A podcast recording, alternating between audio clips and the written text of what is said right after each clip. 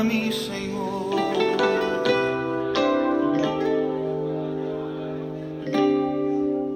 Eu me humilharei, teu nome gritarei, como criança eu serei, mas olha para mim. Olá, queridos, graça e paz, que o Senhor abençoe seu dia, seu sábado, que você realmente possa pedir de todo o coração que o Senhor esteja olhando para você. A coisa mais maravilhosa que nós podemos ter é o olhar de contentamento do nosso Pai Celestial. Né? Vale muito mais do que milhares de bênçãos naturais, por isso é preciso a gente pedir sempre ao Senhor, né?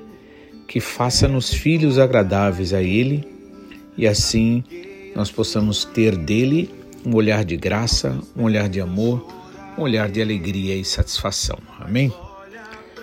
Então, temos visto sobre a vida de Sansão e falamos então sobre a questão dos conflitos, né? que existem maneiras melhores de resolver as situações, melhor maneira para que é, o vencer não seja só de um lado, mas seja dos dois, por exemplo, quando se trata de relacionamentos, de pessoas, né? Porque dentro de um relacionamento, se um só ganha, os dois perdem, né? Mas se os dois, por exemplo, abrirem mãos da abrirem mão da do seu direito, por exemplo, por assim dizer, né? Então os dois ganham, né? Todos ganham, amém? E a gente vê aqui dos versículos, capítulo 15 de Juízes, né? É, que Sansão ali, ele preferiu entrar no caminho da vingança, já que o pai da sua esposa tinha impedido ele de vê-la e pior ainda, entregou ela para uma outra pessoa, para um outro cara, né? E ele ficou nervoso e disse que ele não se responsabilizaria pelo que ele estaria fazendo. Ou seja, que na verdade o, o que ele fizesse de mal para os seus inimigos ou para é, os filisteus seria na verdade bem feito, né? Então a gente vê, como eu já tinha comentado, um lado assim pessoal, né, no que tange ele usar o poder que Deus deu para ele para abençoar o povo de Israel, né? E ele acaba realmente usando a nível pessoal. Não presta atenção em nenhuma das orientações que foi dada, inclusive pelo anjo, aos seus pais e ignora tudo e todas as coisas. Então, do versículo 1 ao versículo 8, né, mostra a, a fúria dele, mostra o descontrole dele, mostra o lado vingativo dele, né? Inclusive no versículo 7, né, na última parte, né, diz assim: Se é assim que vocês fazem, não desistirei enquanto não me vingar. E ele os atacou, atacou os filisteus com fúria, matando muitos deles. Depois desceu e habitou numa caverna, né, na rocha de Etã.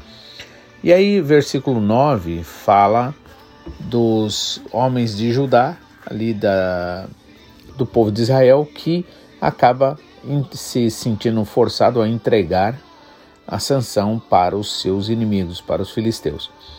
Versículo 9 diz assim: Então os filisteus subiram a, e acamparam em Judá, espalhando-se por é, Lei. Os homens de Judá perguntaram aos filisteus: Por que vocês estão nos atacando? E eles responderam: Viemos prender Sansão para fazer com ele o mesmo que ele fez conosco. Né? Então aqui já tem um ponto interessante, né? que o, os filisteus, por mais errado que eles fossem, eles, pelo menos nessa situação em particular, estavam sabendo separar uma coisa da outra.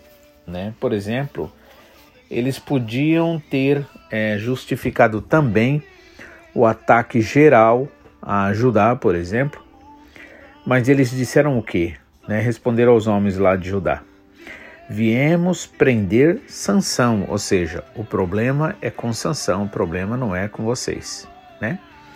Então a gente vê até numa atitude do próprio, dos próprios inimigos ali de Deus, né, do povo de Deus, uma atitude que realmente, pelo menos, sabe separar uma coisa da outra. Viemos prender Sansão para fazer com ele o mesmo que ele fez conosco, né? Fazer com ele, não com o povo. Então três mil homens de Judá foram até a caverna de, da rocha de Etã e disseram a Sansão: Você não sabia que os filisteus dominam sobre nós? Por que então você nos fez isso? E aqui também outra coisa interessante é o, a, o pensamento do povo ali de Judá. Eles, eles admiram que Sansão não aceita, vamos dizer assim, aquele domínio de alguma forma. E aí eles dizem: não é, é, você não sabia que os filisteus dominam sobre nós, né? Ou seja, mostrando uma total é, aceitação, vamos dizer assim, do mal, né? Ou seja, não luta, não não acredita mais. E eles lhe responderam, é, ele, aliás, lhes respondeu: Assim como fizeram comigo, eu fiz com eles. Os homens de Judá disseram a Sansão: Viemos para amarrar você, para o entregar nas mãos dos filisteus. E Sansão disse: ou seja, Sansão aceita aquela situação, na verdade, porque eu acredito que ele contava que ele conseguiria se livrar. Né? Então ele se permite ali. E aí ele diz: Jurem para mim que vocês não me matarão. E eles lhe disseram: Não, nós somente vamos amarrar você e entregá-lo nas mãos dos filisteus, mas de maneira nenhuma vamos matar você. Então o amarraram com duas cordas novas e o fizeram sair da caverna. Então aqui nós vemos que aquele que na verdade foi é, foi, foi enviado pelo Senhor para ser bênção em Israel para livrar o povo de Deus, para contribuir com o melhor no povo de Deus, ele estava, na verdade, trazendo problemas. Né? Isso é um fato. Né? Se nós realmente não buscarmos viver em Deus e fazer a vontade dele, se envolver com aquilo que é o trabalho que Deus determinou para nós, que é o trabalho de é, buscar o reino de Deus né, entre nós, promover o reino de Deus, em outras palavras, nós acabaremos também sendo parte do problema, de problemas, de situações, de dificuldades. Né? Existe um ditado que quem não trabalha dá trabalho, né? E aqui Sansão que foi realmente chamado para é, abençoar ali o povo, na verdade ele estava trazendo mais problemas ali, né? Então, ele, os caras finalizaram, amarraram ele. E aí versículo 14 diz assim: Quando Sansão chegou a Leí, os filisteus foram gritando ao encontro dele, né? ou seja, se alegrando ali, mas o espírito do Senhor de tal maneira se apossou de Sansão que as cordas que ele tinha nos braços se tornaram como fio de um linho queimado, e as amarras que ele tinha nas mãos se soltaram. Achou uma queixada de jumento, ainda fresca, pegou-a na mão e com ela matou mil homens e disse: Com uma queixada de jumento, um montão, outro montão. Com uma queixada de jumento, matei mil. Quando acabou de falar, jogou fora a queixada, e aquele lugar foi chamado de Ramate Lei. Sentindo muita sede, Sansão clamou ao Senhor e disse: Por meio de teu servo deste esta grande salvação. Será que agora vou morrer de sede e cair nas mãos desses incircuncisos? Então o Senhor fendeu a cavidade de que estava em Lei e dela saiu água. Né? Uma coisa que maravilhosa é isso. Apesar de toda a vida complicada dele, o Senhor ali ainda era com ele e o Senhor ouviu a sua oração, né? Aqui pelo menos é a primeira vez que mostra Sansão orando, ou seja, quando ele realmente está com muita sede, né? Então ele clama ao Senhor: Por meio do teu servo deste grande salvação. Será que agora vão morrer de sede e cair nas mãos desses incircuncisos? Ou seja, Quer dizer, em meio a uma grande vitória, será que uma coisa tão mais simples, vamos dizer assim, vai me matar, né? Então o Senhor fendeu a cavidade de, é, que estava em Lei e dela saiu água, né? Isso aqui para nós mostra também uma coisa, né? Como Deus é maravilhoso, né? Salmo 103 nos diz que Deus não nos trata segundo os nossos pecados, mas segundo a sua grande e infinita misericórdia. Então Sansão bebeu, recobrou alento e reviveu.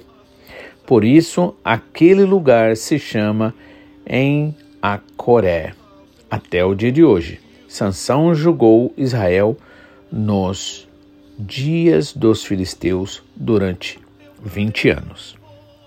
Amém?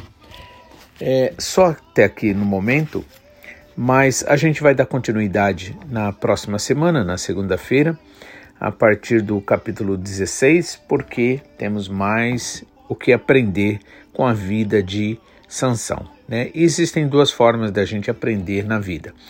Uma é olhando os bons exemplos né? e buscando segui-lo. E outro, outra forma é, é vendo os maus exemplos e não entrando neles. Amém? Que Deus abençoe vocês, que vocês possam realmente se voltar mais e mais para o Senhor, que a gente possa estar orando uns pelos outros, que nós possamos estar nos fortalecendo na comunhão, no amor, na alegria, para a honra e glória do Senhor. Amém?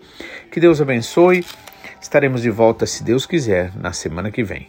Fiquem na paz, em nome de Jesus.